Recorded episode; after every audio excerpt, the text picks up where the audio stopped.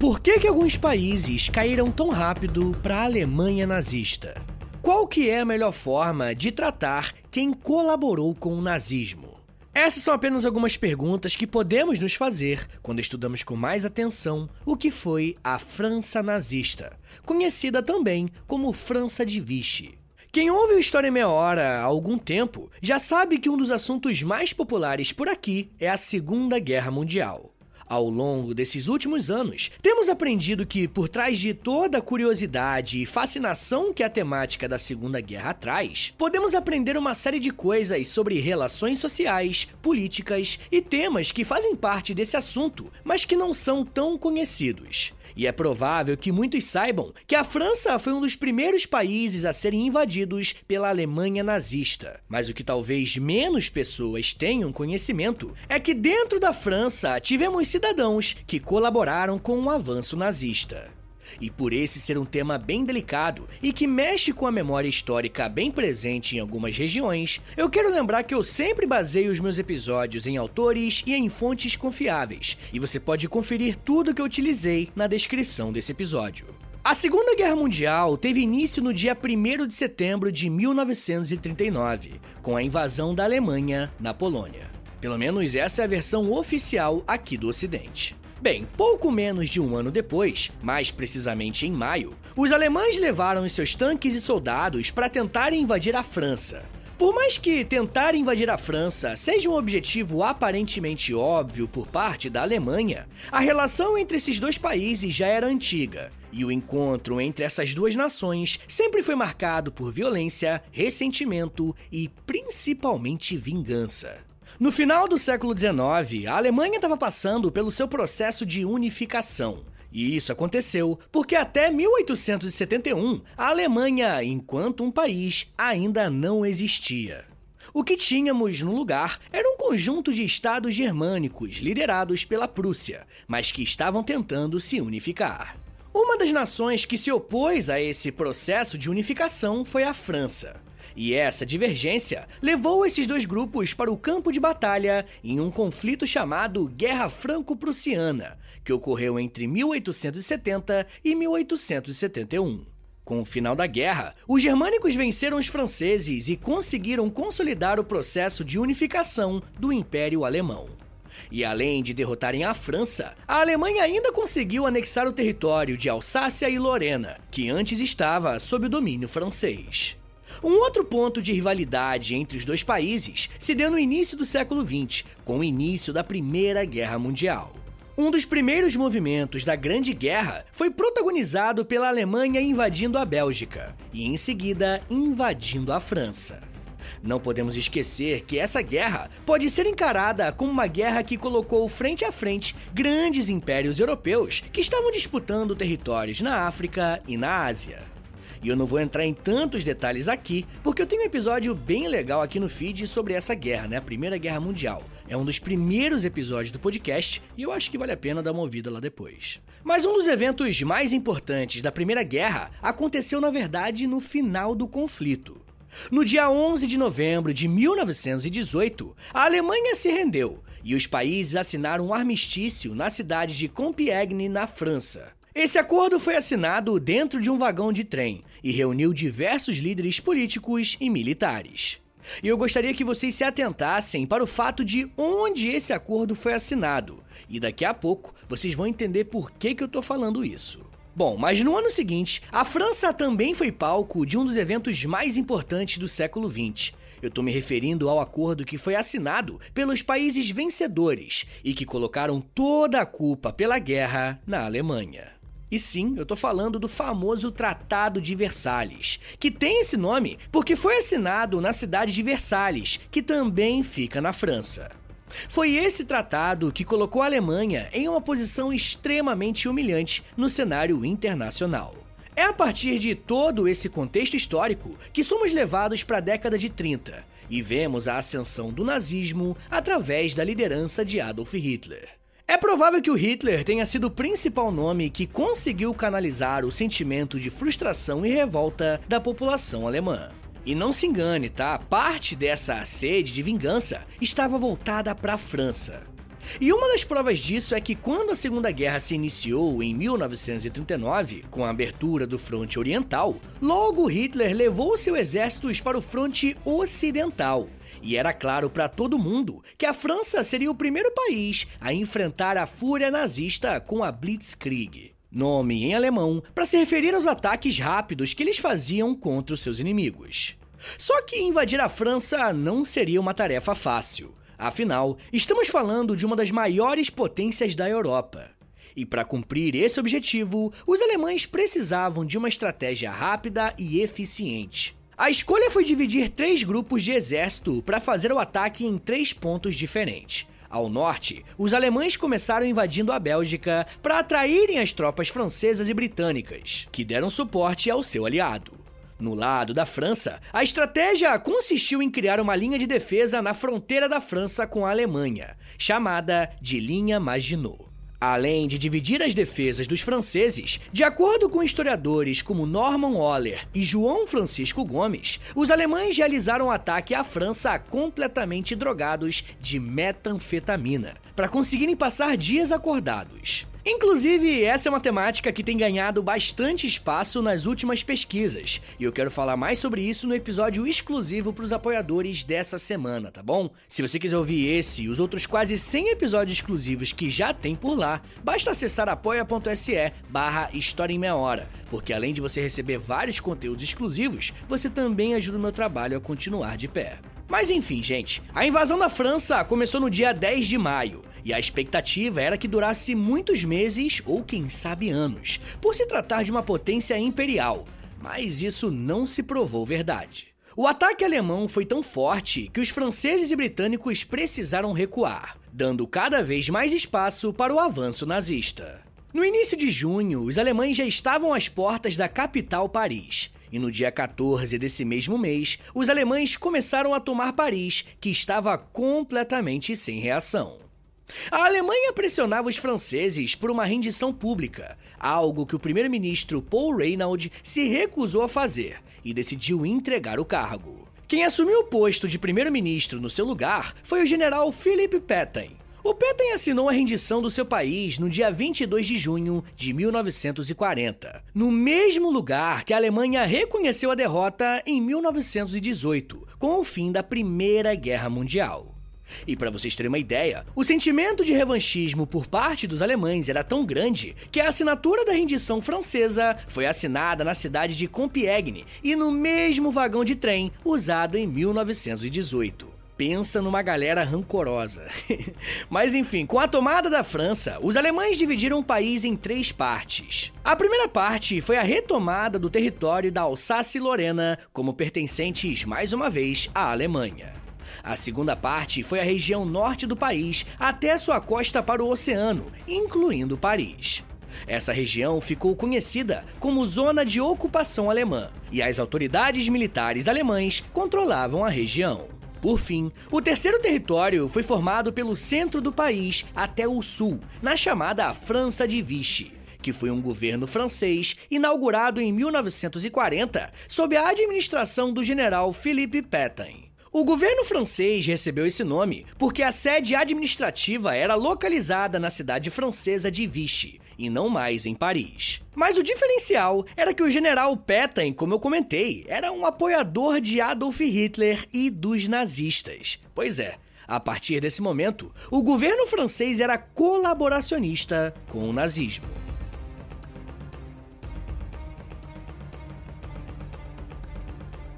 Antes da invasão alemã, a França era governada por uma república. O último presidente dessa república foi Albert Lebrun, que foi quem nomeou o general Pétain como primeiro-ministro. Philippe Pétain foi um militar francês muito renomado, que participou de uma série de operações, incluindo a Primeira Guerra Mundial. Quando a Segunda Guerra começou, ele já estava com uma idade avançada, 83 anos para ser mais exato. É muito incomum vermos figuras políticas chegarem a essa idade com um papel de protagonismo, mas o Petain conseguiu cumprir esse papel. Um dos motivos do porquê que ele foi escolhido como primeiro-ministro é porque o general era uma figura extremamente respeitada na França, tanto pela sociedade civil quanto pelos militares. Esse prestígio foi conquistado em seus anos de serviço militar, porque ele foi um líder com boas estratégias de combate e que prezava pela vida dos seus subordinados. Mas a pergunta é: como que esse cara, que tem uma trajetória respeitável de serviço à nação, se rendeu ao nazismo? Olha, para respondermos essa pergunta e compreendermos melhor os diversos casos de colaboracionismo com o nazismo, precisamos dar alguns passos para trás e tentar estudar esse fenômeno com a cabeça desses personagens.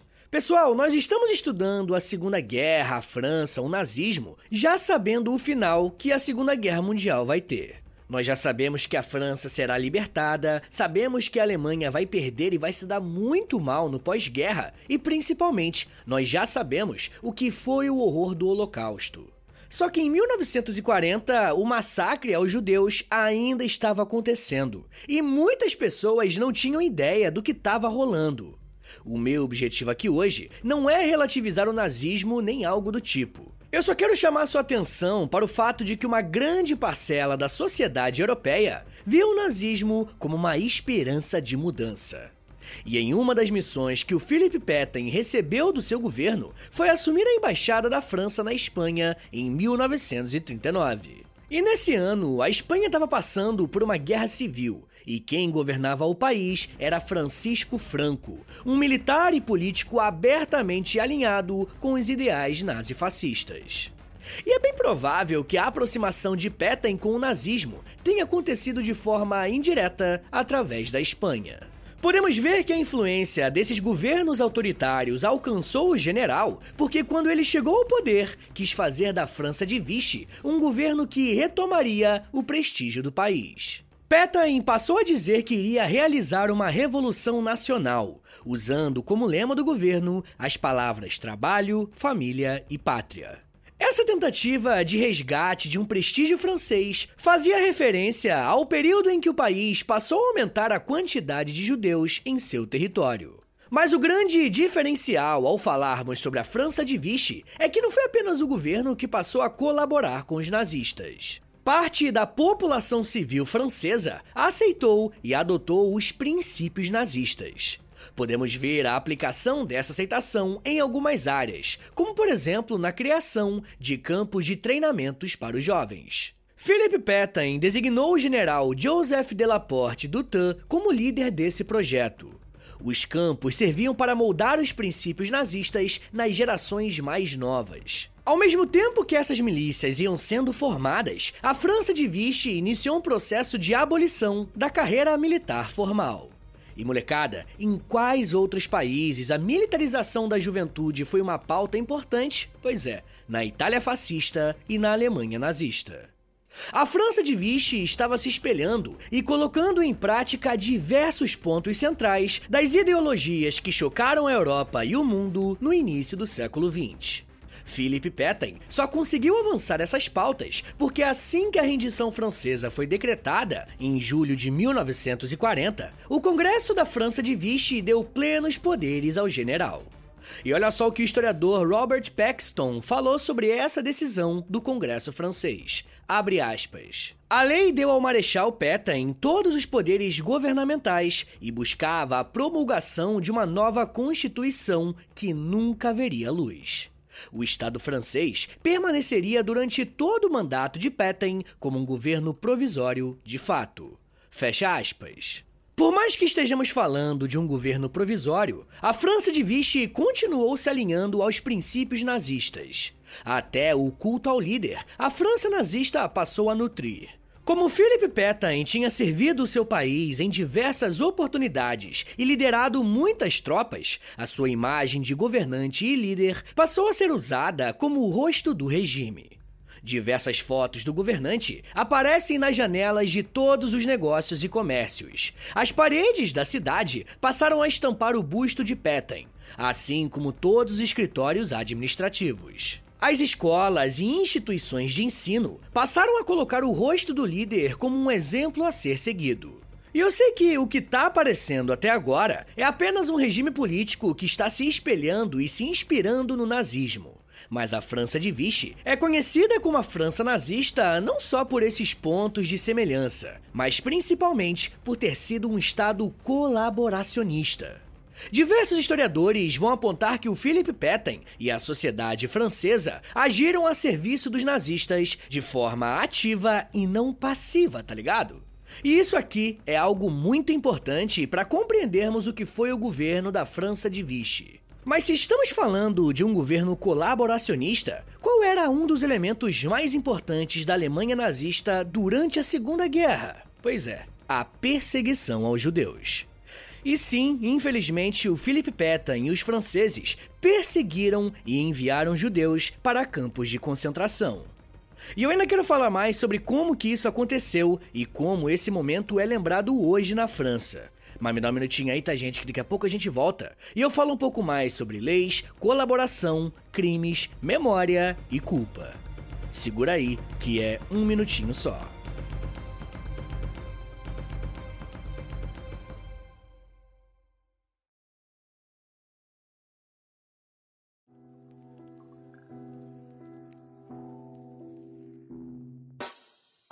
O História em Meia Hora é parceiro da loja.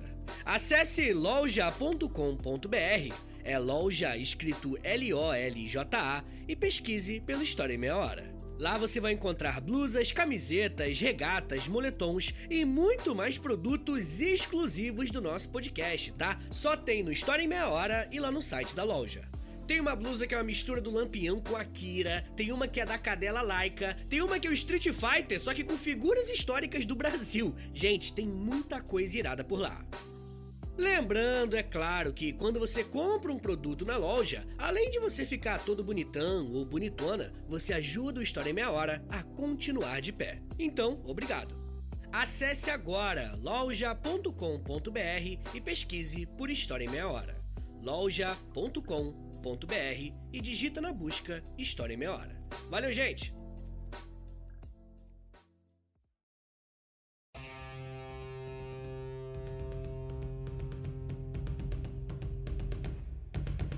Abre aspas. Sou vítima de uma história maligna, especialmente acentuada no espírito dos jurados.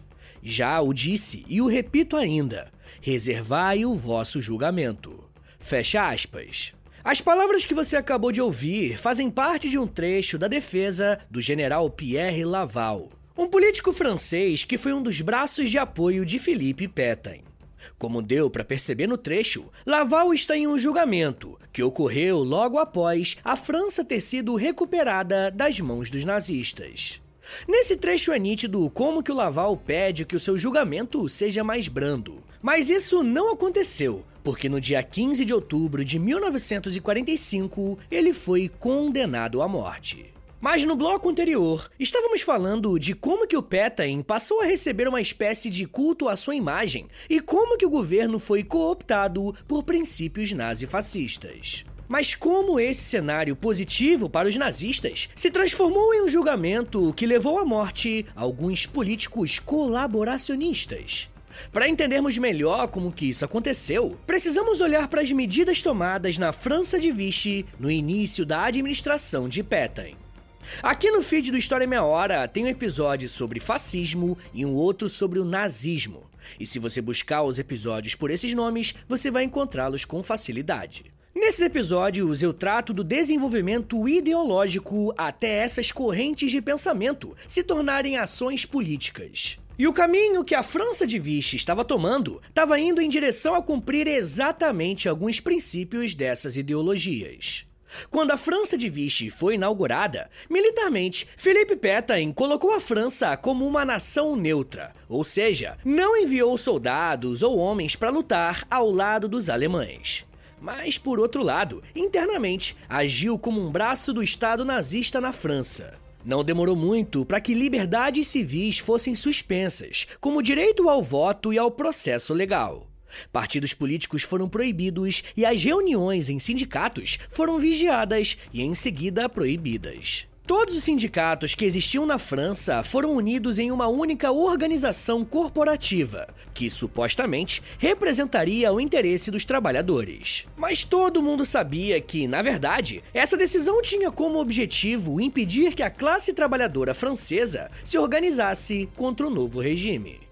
A repressão política não se voltou apenas para os militantes ou membros dos sindicatos, mas também a população civil francesa sentiu o impacto desse governo autoritário, principalmente aqueles que se colocavam contrários de alguma forma às ideias nazistas. Assim que a França de Vichy se colocou ao serviço da Alemanha, mais de um milhão e meio de trabalhadores franceses com algum tipo de qualificação foram levados para trabalhar na Alemanha em posições estratégicas. A falta de mão de obra na França gerou uma crise de abastecimento no país, resultando em ondas de fome, inflação e um grande aumento na criminalidade. Com essa crise social, cada pessoa foi inserida dentro de uma categoria para poder ter acesso aos itens básicos de sobrevivência.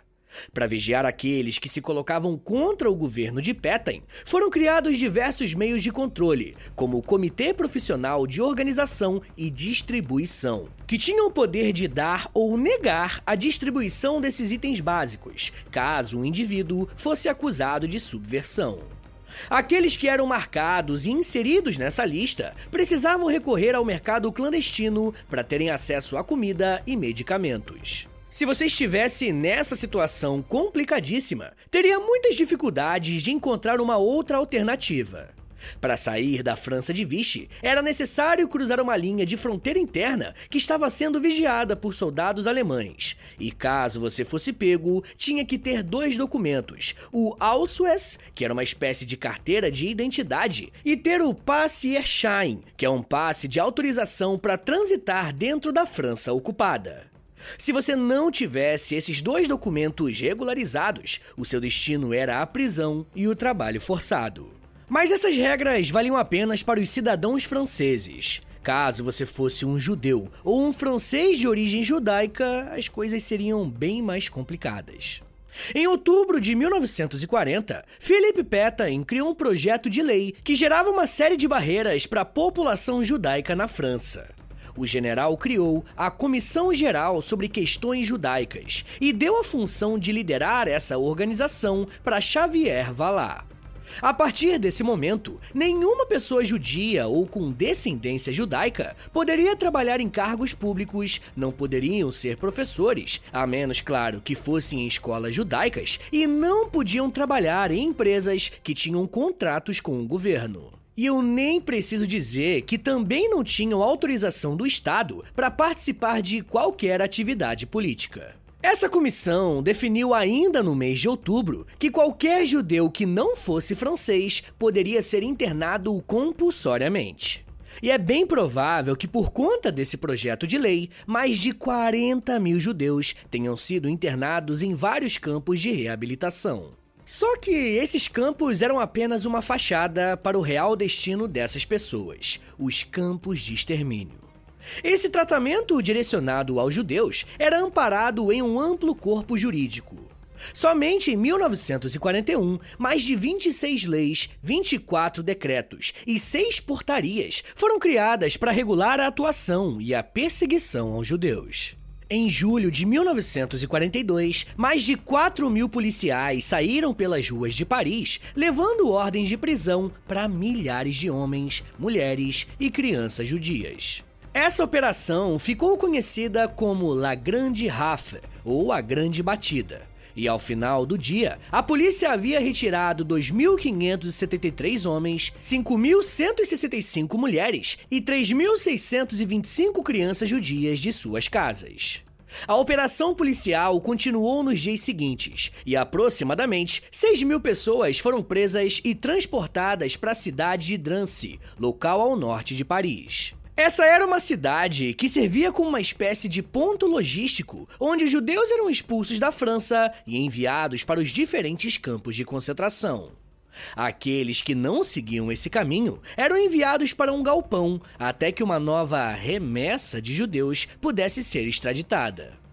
Só que as condições de vida nessa espécie de prisão eram horríveis. Quem relatou como era o cotidiano dessas pessoas foi um advogado parisiense chamado Georges Wellers, ao dizer que, abre aspas, todas aquelas pessoas desgraçadas viveram cinco dias horríveis no enorme interior repleto de ruídos ensurdecedores, entre gritos e lamúrias de pessoas que enlouqueceram ou de feridos que tentaram se matar.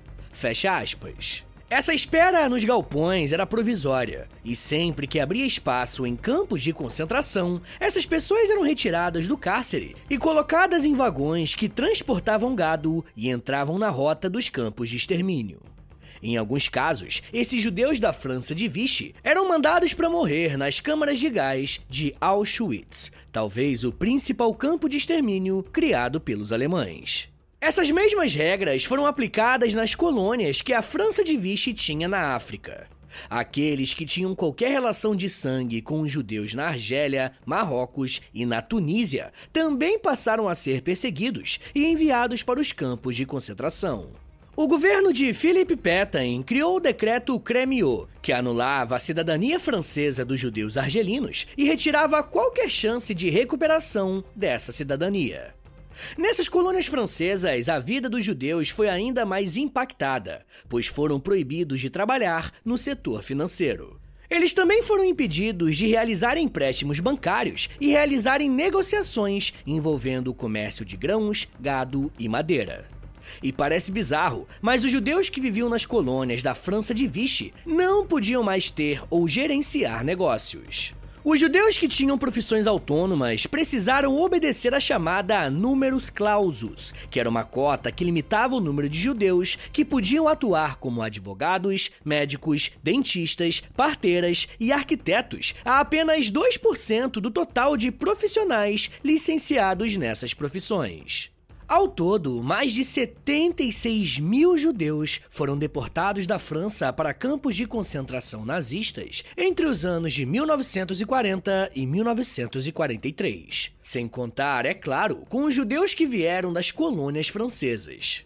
Infelizmente, desse total, menos de 3 mil retornaram vivos. Mas sabe o que é ainda mais cruel em todo esse processo? Toda a operação montada para marginalizar os judeus, prendê-los e enviá-los para os campos de concentração não foi planejada e realizada pelos nazistas que estavam ocupando a França. Na verdade, foi pelos próprios franceses.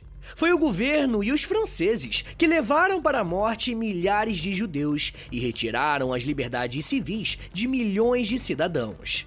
O historiador Serge Klassfeld diz que, quando a guerra acabou, políticos que lideravam a França de Vichy tentaram dizer que não passavam de oficiais que foram obrigados e coagidos pelos alemães a tomarem essas decisões. Klassfeld aponta que o Philippe Pétain teve um papel central no Holocausto, porque, abre aspas, Vichy era um regime antissemita, liderado por um antissemita não por um marechal senil manipulado por sua comitiva. Fecha aspas. E ter essa noção sobre o que foi o governo nazista na França é muito importante para sabermos que existem alguns tipos de tema em histórias que determinados grupos preferem jogar para debaixo do tapete, tá ligado? A tentativa de limpar a barra de Petain e dos membros do seu governo começou assim que a Alemanha começou a demonstrar os primeiros sinais de que perderia a guerra. E como já vimos no episódio sobre o dia D, que tá aqui no feed, o objetivo de países como a Inglaterra e os Estados Unidos era vencer os alemães reconquistando primeiro a França. Caso eles tivessem sucesso, a França de Vichy iria cair. E além dessa ameaça externa, Philippe Pétain também enfrentava o crescimento da resistência francesa contra o nazismo, formada por nomes como o militar Charles de Gaulle e o Partido Comunista Francês. Com a soma de todos esses esforços, no dia 25 de agosto de 1944, a França é reconquistada e a França de Vichy é extinta. Philippe Pétain foge da França, mas no ano seguinte decide voltar ao país para ser julgado por sua atuação e os seus crimes.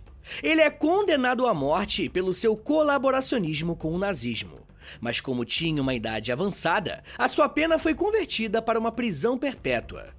O ex-general sobreviveu até os 95 anos de idade e faleceu em julho de 1951. Por mais que a França tenha voltado a ser a França, né? A memória do que aconteceu em Vichy nunca deixou de assombrar o país. Por mais que muitos governos tentaram fixar aquela ideia de que a França foi uma vítima nas mãos dos nazistas, existe uma documentação gigantesca que mostra o contrário. Não só houve colaboracionismo, como diversos membros da sociedade civil lucraram muito com a ocupação nazista. Para além disso, atualmente existem partidos políticos na França que tentam reviver o que aconteceu em Vichy. E veem essa experiência com bons olhos, porque foi um período em que a moral e os valores franceses voltaram. Pelo menos esse conceito fascista de moral e valores. Na verdade, o que isso nos mostra é que o nazismo e o neonazismo estão mais fortes e presentes do que queremos admitir. E para vencermos essas forças, é necessário escancarar as ações daqueles que foram parceiros do nazismo. E existe um caminho para isso. Mas isso já é um papo para uma outra meia hora.